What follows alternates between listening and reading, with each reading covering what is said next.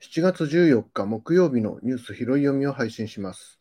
この配信は月曜から金曜、午前中のニュースのヘッドラインをピックアップしてコメントを付け加えるという内容でお送りしています。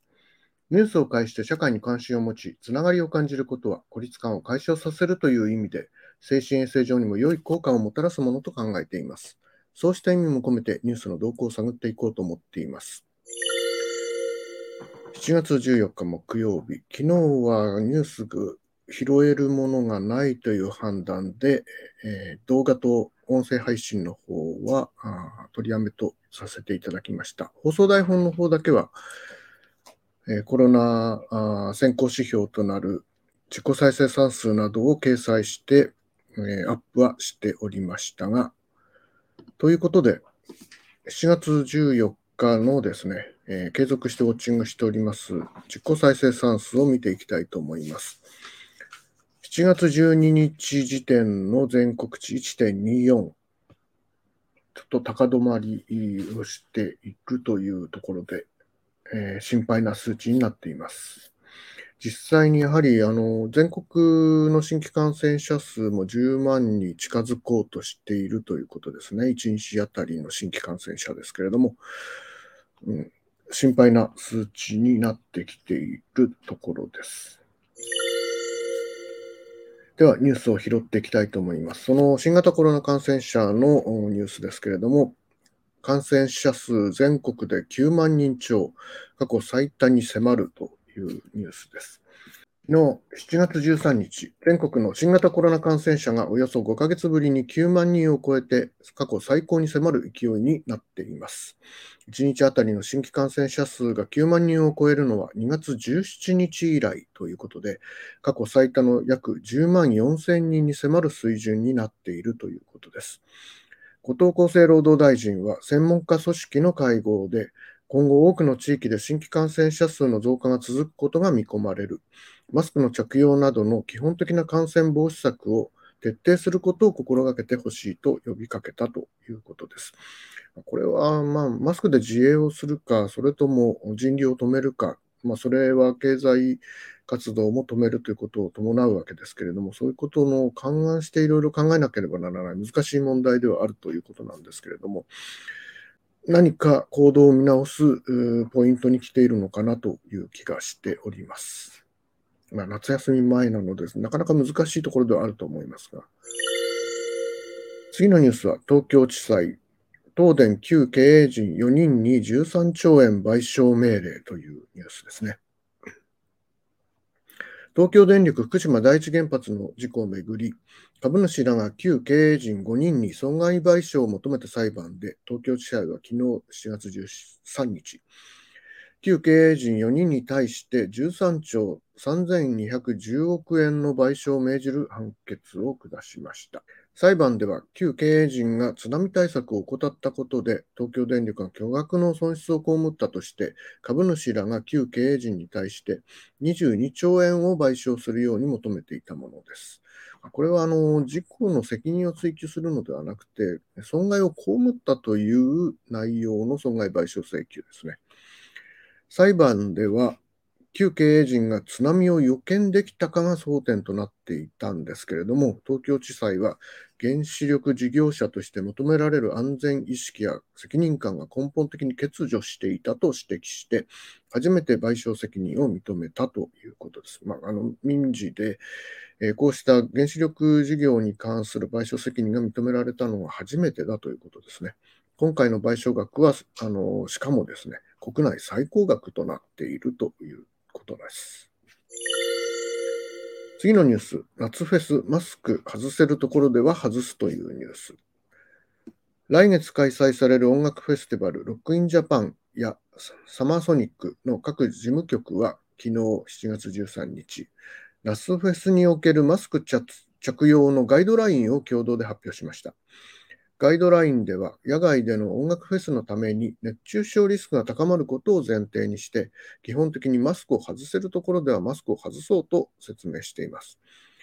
また、国のガイドラインに準じてルールを運用していくとして、まあ、これはあの各会場がですね、それぞれ設置や換気の環境とかが違っている、あの人の集まり方も違うということで、それぞれのルールを考えていくという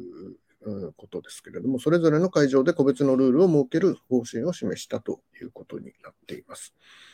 こちら、あの放送台本の方には夏フェスにおけるマスク着用のガイドラインをというニュースの他にですね、サマソニックの、えー、サイトの方に掲載されている、うん、このアナウンスへのリンクを,、貼っておきました。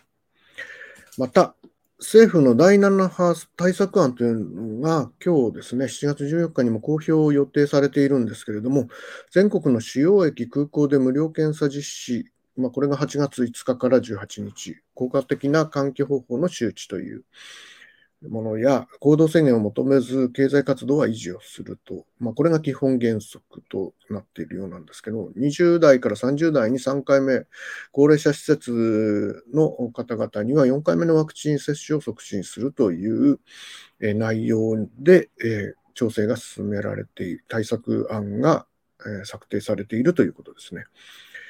えこちら、5月に内閣官房新型コロナウイルス等感染症対策推進室長名でですね、出されています。基本的対策方針に基づく細物の開催制限、施設の使用制限等に関わる、留意事項等についての補足というものが出ているんですけれども、これこが、まあ、あの今4点挙げた第7波対策案の元となっている部分なんですけれども、これへのえー、リンクも貼っておきたいと思います。次のニュースはスリランカで非常事態宣言というニュース。経営危機に陥っているスリランカで国外に逃亡したラジャパクサ大統領の代行として、ウィクラン・マシンハ首相が13日、スリランカ全土に非常事態を宣言しました。スリランカでは最大都市コロンボを中心に大規模なデモが継続しており、非常事態宣言により治安当局の権限が強化されて、デモ隊とのさらなる衝突が懸念されているということです。ラジャパクサ大統領はすでに隣国モルディブに逃亡していて、政権は事実上崩壊しているということなんですね。まあ、無政府状況なので、治安当局の権限が強化される、まあ、これ、非常事態によって、民衆のデモが、あの鎮圧が激化していくということを示しているということです。議会では20日に新たな大統領を選ぶ予定なんですけれども、経済の立て直しには時間がかかると見られていて、安定した政権基盤の構築が課題となっているということです。次のニュースは、物価高、サイボーズがインフレ手当というニュースですね。ソフトウェア開発のサイボーズは13日、世界的な物価上昇を受けて、社員にインフレ特別手当を支給すると発表しました。日本で勤務する社員には最高15万円、これは上昇をのための手当ですね、最高15万円を支払うという内容になっているということで、まあ、日本はもともとこうしたあの会社がですね、あの個人の社会人になってからの生き方というものを厚く保護する傾向があって、まあ、それが、まあ、国が面倒を見ないように手を引くようなあの形になってきているという指摘があったんですけれども、まあ、こうしたあの国が動かないならやはり会社の方でまずやって、これもリクルーティングの一つの目玉にも